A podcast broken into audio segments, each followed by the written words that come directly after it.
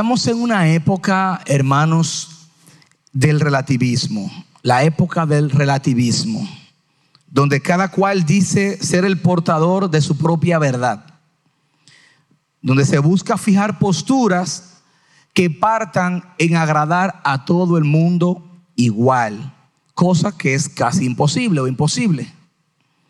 En ese mismo sentido, el ser humano, nosotros, la sociedad actual, crea soluciones placebo para dar, para dar respuesta a las necesidades intangibles de las personas, trayendo como resultados vidas aparentemente esforzadas, pero cada vez más vacías. Vidas más vacías. Un placebo, mi hermano o mi hermana, es una sustancia que carece de efectividad farmacológica, pero que puede tener un efecto terapéutico cuando el paciente que la ingiere cree que se trata de un medicamento real. Te dan, te ponen enfrente dos pastillas, una es la pastilla real, otra es sencillamente harina con algún condimento, se ven exactamente igual, tú te la tomas y crees que te estás tomando la pastilla que tiene el fármaco y aparentemente te genera un efecto psicológico, mental. Asimismo, nuestra generación vive creando cotidianamente soluciones placebos para nosotros calmar nuestra conciencia muchas veces. Estamos llenos de soluciones, pero son soluciones placebos, pues no contienen los fármacos clínicos, o mejor dicho, la solución que proporcione una plenitud de vida y es así donde vivimos sinceramente engañados. Vivimos engañados, pero estamos conformes porque estamos sinceramente engañados en esta búsqueda de sentido e identidad en nuestra vida. Estamos en la época de las múltiples opciones. Si esto no te funciona, hay otra cosa que lo hace igual. Si esto no te resulta, hay otra cosa, hay otra opción. Es la época de las múltiples opciones para todo y de las múltiples oportunidades. La época de lo rápido, de lo inmediato. Esto era para ayer. La época de las ocupaciones donde estamos muy, pero muy cargados, muy, pero muy ocupados, donde nuestras mentes están ocupadas y ocupadas en muchas cosas, aunque no necesariamente estemos ocupados en las cosas correctas. Esa es la generación, esta es nuestra época, esa es mi época, esa es la época de mis hijos. Yo no es que soy tan, tan de edad, pero yo recuerdo cuando yo era pequeño, mi televisión tenía ocho o nueve canales. Y uno era feliz con ocho o nueve canales. Ahora tú tienes un telecable que tiene 850 canales y uno dice, yo no sé qué ver. Yo digo, no, pues yo no entiendo. Porque si yo tenía cuando era pequeño 12 canales y yo tenía una gama de cosas para ver grandísimas. Y ahora uno con 850 canales dice, no, yo no, es que yo no, pasando aquí a ver qué veo porque no sé qué ver. Vivimos en esa época, esta generación que nos, nos mantiene ocupados. Vivimos en la época de la hipersensibilidad. La generación que exige sus derechos, la generación que puede estar en múltiples lugares al mismo tiempo con tan solo un clic. Con solo un clic podemos ir a muchos lugares. Una época en la que se ha alcanzado muchas cosas, pero cada vez estamos más distraídos. Y en medio de todo esto surge la pregunta, ¿dónde está nuestra mente? ¿Dónde está nuestra mente? Es el mensaje o el pasaje de esta mañana. Y yo quiero invitarle, por favor, a Romanos 8, y vamos a leer versículos desde el 1 hasta el versículo 8 de Romanos 8. Aunque estaremos enfatizando el estudio de hoy desde el versículo 6 en adelante, pero vamos a leer completo Romanos 8 del 1 al 8. Igual usted que está en su casa también puede buscar en su Biblia esta porción y juntos podemos leerla. Y leo la palabra del Señor. Por consiguiente, no hay ahora condenación para los que están en Cristo Jesús, los que no andan conforme a la carne, sino conforme al Espíritu. Porque la ley del Espíritu de vida en Cristo Jesús te ha libertado de la ley del pecado y de la muerte. Pues lo que la ley no pudo hacer ya no era débil por causa de la carne. Dios lo hizo, enviando a su propio Hijo en semejanza de carne, de pecado, y como ofrenda por el pecado, condenó al pecado en la carne. Versículo 4. Para que el requisito de la ley se cumpliera en nosotros, que no andamos conforme a la carne, sino conforme al Espíritu.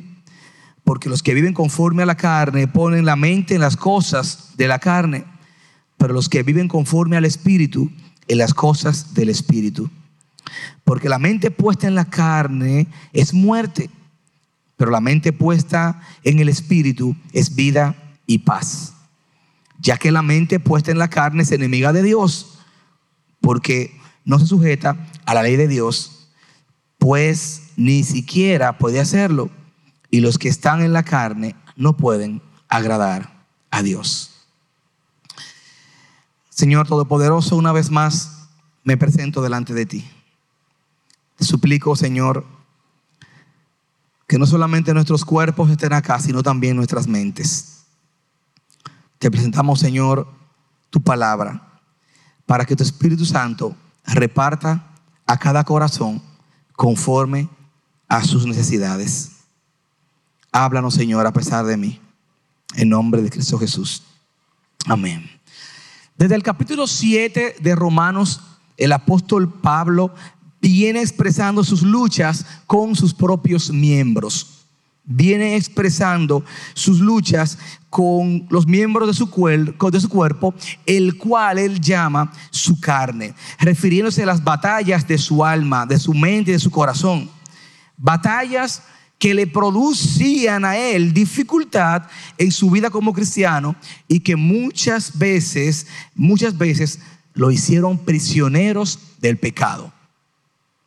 Versículo capítulo 7, versículo 18 al 20, Pablo dijo, porque yo sé que en mí, que en mí, es decir, en mi carne no habita nada bueno, porque el querer está presente en mí, pero no, no el hacer el bien. Dice el versículo 19, pues no hago el bien que deseo, sino el mal que no quiero, esto practico. Y si lo que no quiero hacer, eso hago, ya no soy yo que lo hace, sino el pecado que habita en mí. Pablo se está sincerando. Pablo está abriendo su corazón. Está siendo sincero y está redactando la realidad de vivir con su peor enemigo, que es él mismo. Yo mismo soy mi peor enemigo. Versículo 21 al versículo 24 del capítulo 7. Así que, queriendo yo el bien, hallo la ley que el mal está presente en mí. Porque el hombre interior, porque en el hombre interior me deleito con la ley de Dios, pero veo otra ley en mis miembros de mi cuerpo que hace guerra con la ley de mi mente y me hace prisionero de la ley del pecado que está en mis miembros. Y él dice en el versículo 24 del 7, miserable de mí, miserable de mí, ¿quién me librará de este cuerpo de muerte? Es un hombre hablando con sinceridad de la lucha que lleva dentro de sí. Es una persona que en la cual yo me puedo sentir reflejado. Me puedo sentir reflejado en la lucha que Pablo tiene.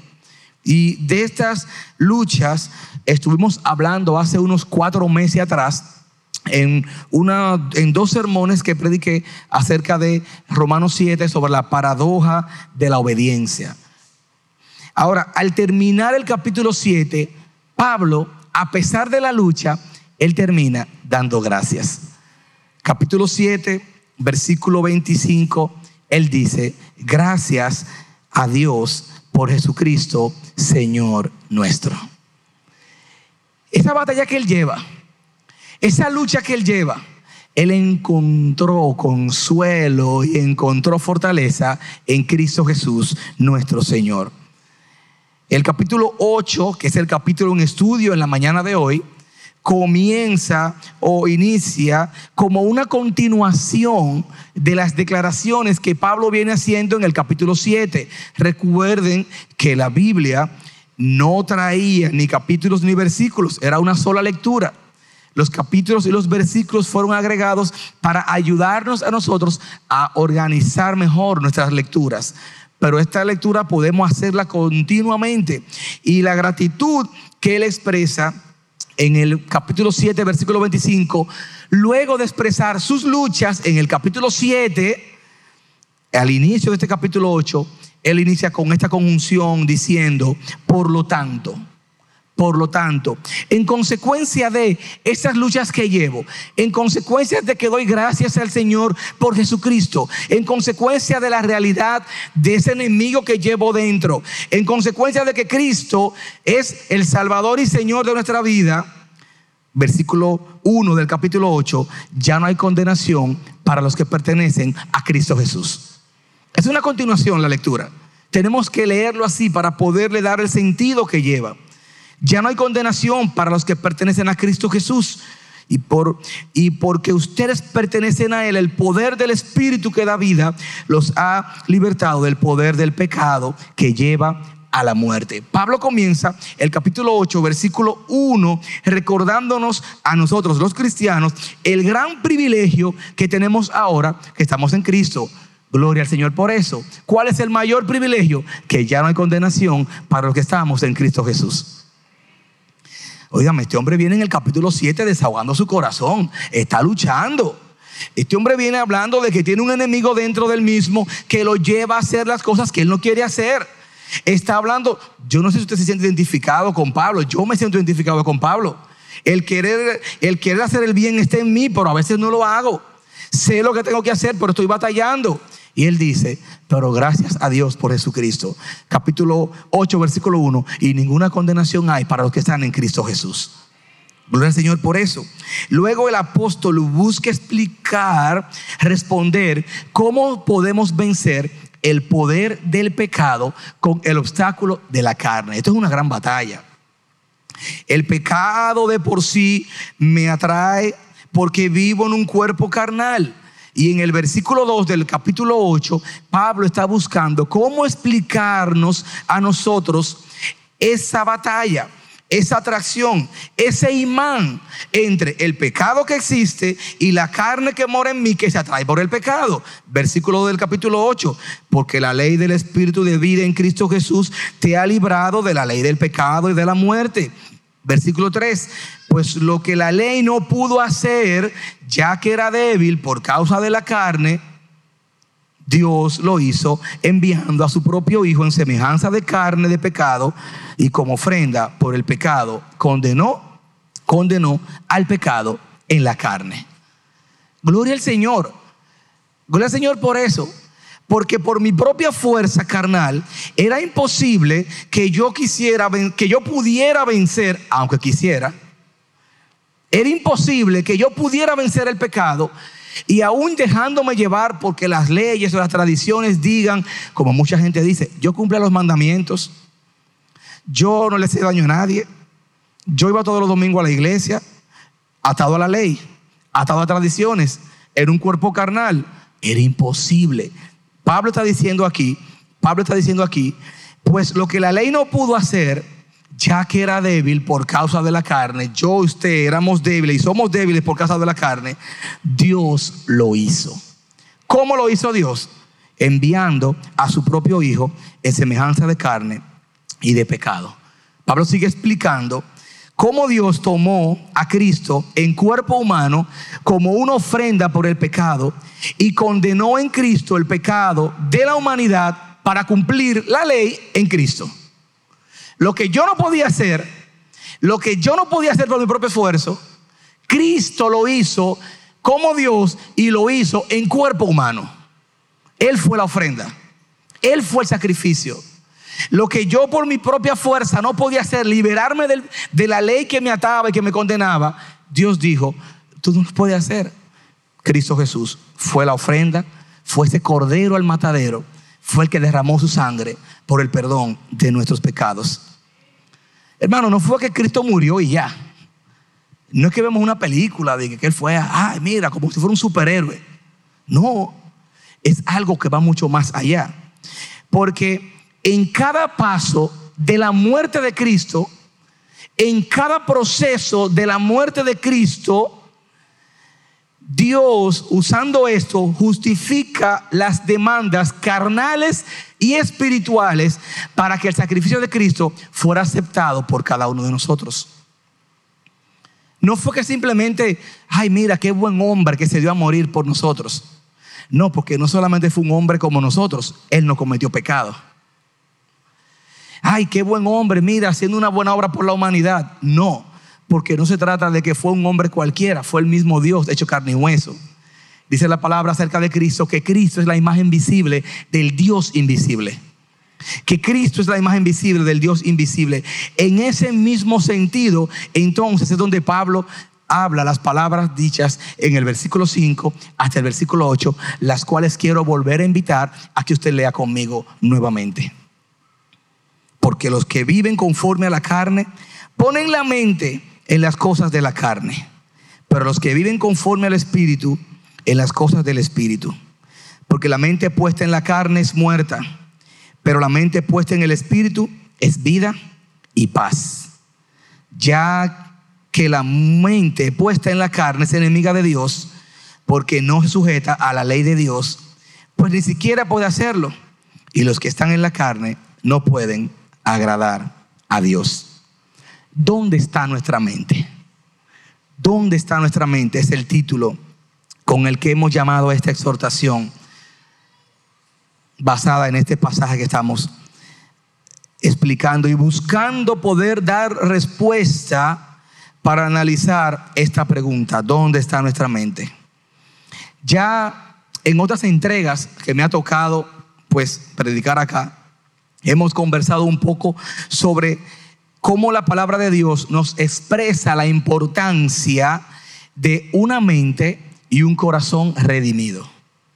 Una mente y un corazón redimido como parte de nuestro centro de razonamiento y nuestro centro de emociones. Cómo la mente y el corazón simbolizan nuestro centro de razonamiento y nuestro centro de las emociones. En el libro del discipulado, la mente de Cristo sus autores expresan una serie de pensamientos sobre la importancia de cultivar una mente espiritual conforme a Cristo. Y cito dos párrafos de este libro. Nuestra mente es el único aspecto de nuestra personalidad que Dios medirá constantemente para ver nuestra semejanza a Cristo Jesús. Mediante las decisiones cotidianas que tomamos, estamos expresando la viveza o la muerte que hay en nuestra mente. La mente puesta en el espíritu expresa vida constantemente. Ahora, aquí en el capítulo 8, versículo 6 específicamente, el apóstol nos dice que la mente puesta en la carne es muerte. ¿Qué es la carne? ¿Qué es la carne? Esa palabra la usamos mucho los cristianos. De hecho, es, una, es un término muy evangélico. Eso está medio carnal. Hermanos, usted está como carnal. Cuidado, hermana, está como que está en la carne hoy. Es un término muy evangélico, el término carnal o la carne. Podemos definir la carne como el cuerpo físico. Ahora, en el nuevo diccionario ilustrado nos explica que en su sentido moral, en el sentido moral, podemos definir la carne como oposición a Dios, como alguien que quiere obrar por sí mismo. La carne actúa arbitrariamente según sus propios instintos. Carne significa toda actuación del hombre quien cree poder salvarse definitivamente a sí mismo sin Dios. En otras palabras, cuando hablamos de la carne, estamos hablando como que Dios no está ahí. Es sin Dios. Cuando decimos, eso está en la carne, como que ahí no está Dios. Como que no representa a Dios, no simboliza a Dios. La carne representa nuestro estado sin Dios. La carne representa nuestra vida antes de conocer a Dios. La carne representa el estado natural del hombre que involucra que está involucrado desde, el pecado de Adán para por el nacimiento carnal del hombre y el desarrollo de una vida sin Dios. O sea, desde que nacemos, nacemos marcados por el pecado de Adán. Nacemos sin Dios. Pero crecemos también en una vida sin Dios. Comenzamos a entender mejor esta batalla cuando venimos a Cristo como Señor y Salvador de nuestra vida. Pues comenzamos a ver esa doble naturaleza. Naturaleza carnal, el viejo hombre, o la naturaleza nueva en Cristo Jesús. Y Pablo repito lo que dice, porque la mente puesta en la carne es muerte. Y Pablo dice que si nuestro punto de coherencia y razonamiento, la mente, está puesta en las cosas de la carne, sin Dios, está muerta. Está muerta. Si pensamos, si pensamos nuestras acciones o intenciones antes de hacerla y las hacemos analizadas en la carne, ya la acción que hagamos viene también en la carne. Porque la mente, toda acción se ejecuta primero en la mente. Toda acción se ejecuta primero la intención. Y si la intención viene ya marcada por la carne, por el deseo carnal, la intención, pues la acción que podemos esperar de ella. Hermanos, la mente puesta en la carne es muerta. ¿Por qué? ¿Por qué? Y el mismo apóstol lo contesta en el versículo 7 y en el versículo 8. Y es lo que pretendemos desglosar en el tiempo que nos resta. ¿Por qué la mente puesta en la carne es muerte? Versículo 7, él dice claramente, porque es enemiga de Dios. Porque es enemiga de Dios. Si está en la carne, está separada de Dios.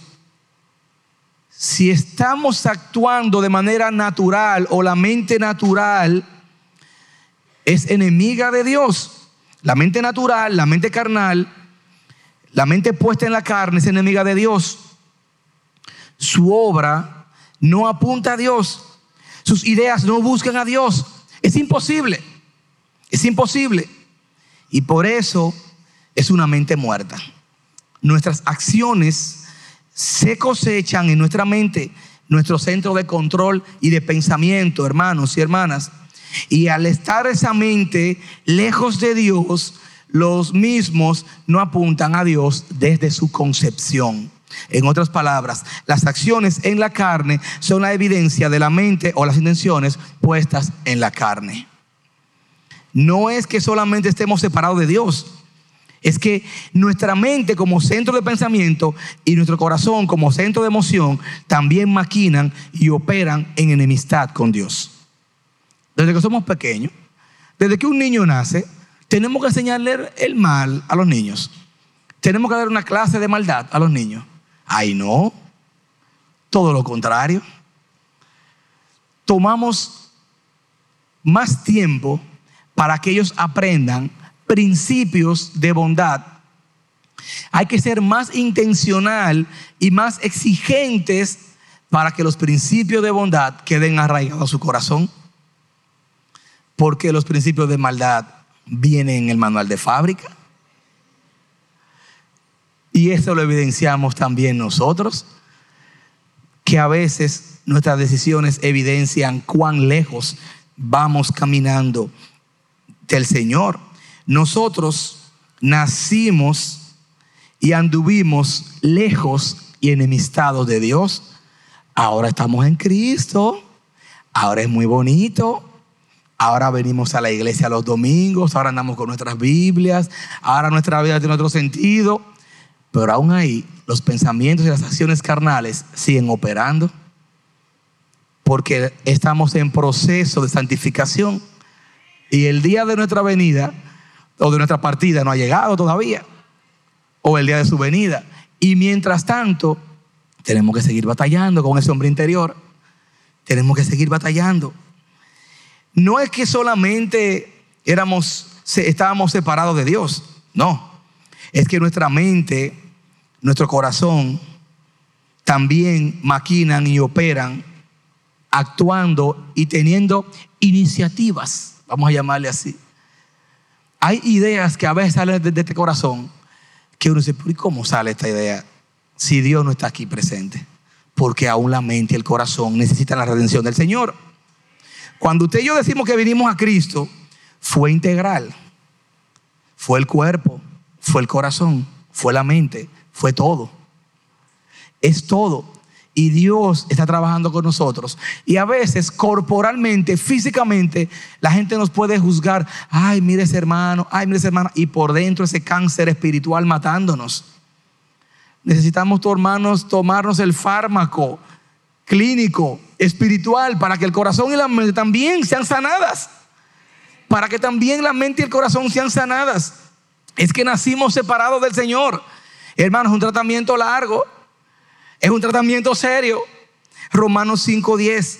Porque si cuando éramos enemigos fuimos reconciliados con Dios por la muerte de su Hijo, mucho más, habiendo sido reconciliados, seremos salvos por su vida.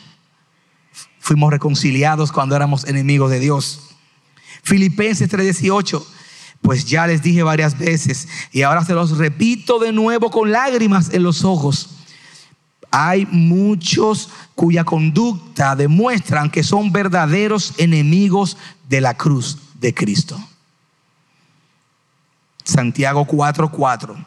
¿No se dan cuenta que la amistad con el mundo se convierte en enemigo de Dios? Lo repito, si alguien quiere ser amigo del mundo, se hace enemigo de Dios. Hay una atracción hacia las cosas de la carne. Sabemos en la mente que tenemos que agradar a Dios, pero no siempre estamos dispuestos, emociones, corazón. La mente natural es enemiga de Dios. La mente puesta en la carne es muerta. Y algo muerto es algo que está carente de facultades para tomar cualquier reacción. Para tomar cualquier reacción. Amigo, que vienes a esta iglesia, que vienes quizás todas las semanas, pero todavía no, has entregado tu vida al Señor. Dios es el único que puede sacarnos de la muerte espiritual. Dios es el único que puede librarnos de la muerte espiritual. Pero no creemos que tenemos esa necesidad porque la gente dice, a mí no me está pasando nada en este momento para yo venir a Dios. Yo estaba viendo una entrevista de un ah, programa local de televisión donde el presentador le está preguntando a otro que vino a Cristo, ¿y a ti qué te pasó que te convertiste? ¿Y a ti qué te pasó? Porque la gente entiende que para tú venir a Cristo tienes que tener un testimonio espectacular que contar. Entonces él dice, no, yo estaba, mire, yo salí de mi casa ese día con la maleta hecha, yo no sabía si iba a volver a mi casa porque me llevaron al médico y entonces, entonces comienza la historia. Entonces la gente le da un drama de que es que me estaba pasando algo. Hermanos, a los placebos humanos calman nuestra conciencia para evitar que pensemos, que pensemos en la verdad. ¿Y saben cuál es la verdad? La verdad es que nada va a evitar el juicio de Dios para nosotros. Nada lo va a evitar. Usted puede decir, ah, yo me voy a la playa, yo estoy tranquilo, mira, yo no tengo deuda con nadie, mi familia está tranquila, hay salud, y yo ahora mismo no, ahora mismo, ahora mismo yo no necesito a Dios. Lo que pasa es que estamos buscando esa obra espectacular, pero la mayor necesidad está en saber que nosotros tenemos una naturaleza carnal que nació separada de Dios, que usted puede ser la persona moralmente más correcta de este mundo, la persona moralmente más correcta, más honesta, que usted no bebe, que usted no fuma, que usted no le hace daño a nadie, pero el pecado mora en usted. En la realidad, el pecado mora en mí y no tiene que ver con moral, tiene que ver con una necesidad espiritual que solamente puede llenar Dios. Ahí no hay Punta Cana, ahí no hay dique resort, ahí no hay viaje, ahí no. Eso solamente lo llena Dios. Dios. Usted puede venir a la iglesia todos los domingos y vivir sabiendo que está de espalda a Dios. Es vivir las obras de la carne. Y puede convertir su venir a la iglesia en el placebo. La pastillita falsa no porque yo voy a la iglesia, no porque yo pongo en la urna toda la semana. No está mal venir a la iglesia. No está mal. pero eso no llena nuestra necesidad espiritual. No, mi hermano. Saber lo que la Biblia dice, sencillamente decir que no lo cree, se pudiera entender en alguien que no conozca a Dios, pero no en un hijo de Dios. Un hijo de Dios lee la palabra, cree la palabra y vive la palabra. Eso hacemos los hijos del Señor. No tenemos que esperar que nos venga una calamidad. No. No tenemos que esperar que, que, nos pase algo extraordinario para tener un encuentro con Dios. Ya lo extraordinario pasó y fue que Cristo fue a la cruz a morir por mis pecados. Esto fue lo extraordinario. Si hemos entendido el mensaje, ahora mismo lo que tenemos que hacer es entregarnos por completo y reconocer que Dios es el único que tiene el poder para levantarnos y restaurar nuestra mente, nuestro corazón y toda nuestra vida. Amigo, ven a Cristo. Y al final estaremos haciendo esa invitación. Porque solamente Cristo puede poner nuestra mente donde tiene que estar y no es en las cosas de la carne. Efesios 2, versículo 1 en adelante, dice de la siguiente manera. Él nos dio vida a vosotros que estabais muertos en vuestros delitos y pecados, en los cuales anduvisteis en otro tiempo, según la corriente de este mundo conforme al príncipe de la potestad del aire, el espíritu que ahora opera en los hijos de desobediencia. Versículo 3, ahí estábamos tú y yo.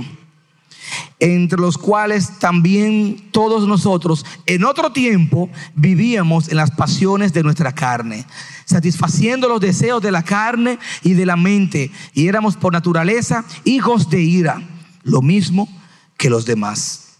Versículo 4. Pero Dios, Vuelve aquí esa conjunción que une dos ideas. Pero Dios, que es rico en misericordia, por causa del gran amor con que Cristo nos amó, aun cuando estábamos muertos en nuestros delitos, nos dio vida juntamente con Cristo. Por gracia sois salvos. Gloria al Señor. Gloria al Señor. Alabado sea su nombre. Alabado sea el nombre del Señor, porque no fueron mis obras. Carnalmente yo no tenía las fuerzas para acercarme a Dios. Carnalmente tú y yo, por más que quisiéramos, por más buenas intenciones, nos quedábamos cortos. Tuvo Dios que tener misericordia y tomarnos y rescatarnos y llamarnos a vida. Gloria al santo nombre del Señor. Hermanos, ¿por qué la mente natural es muerta? Versículo 7, la primera parte, porque es enemiga de Dios, porque es enemiga de Dios. Hay situaciones de salud, hay enfermedades que imposibilitan el desarrollo de las actividades regulares de una persona, como por ejemplo la parálisis cerebral. Uno de los lugares que hace, hace bien a mi alma visitar es el orfanato Casa de Luz, donde vamos, porque ellos trabajan con jóvenes con parálisis cerebral son personas que no pueden valerse por sí mismas y dependen 100% de alguien. Dependen 100% para todo de otra persona. Esa situación, como la parálisis cerebral, el cuerpo o algún miembro del cuerpo no se puede someter a los comandos de ciertos movimientos o ciertas acciones. Esos movimientos no se sujetan a las directrices motoras regulares. Él te está escuchando, esa persona, él te está viendo, pero no te puede responder corporalmente, no se puede mover. Y aunque su mente le diga, muévete, muévete, no puede mover el brazo, no puede mover el pie, no puede masticar, no puede masticar. Hay veces, hay veces que licuar los alimentos y dárselo líquido. Y aunque mentalmente quiera enviar los comandos, el cuerpo no responde. Esos miembros no pueden agradar a la voluntad ordenada por el sistema central, por el cerebro, aunque lo deseen. De igual manera, de igual modo, existe una indisposición espiritual en aquellos que viven con la mente puesta en la carne. Y Pablo lo expresa en el versículo 7b y 8. Vaya conmigo a Romanos 8 otra vez. Lo voy a leer desde el 6. Porque la mente puesta en la carne es muerte, pero la mente puesta en el Espíritu es vida y paz. Versículo 7. Ya que la mente puesta en la carne es enemiga de Dios, porque no se sujeta a la ley de Dios, ni pues ni siquiera puede hacerlo. Y los que están en la carne no pueden agradar a Dios. Yo le llamo a esto una indisposición espiritual en aquellos que tienen la mente puesta en la carne.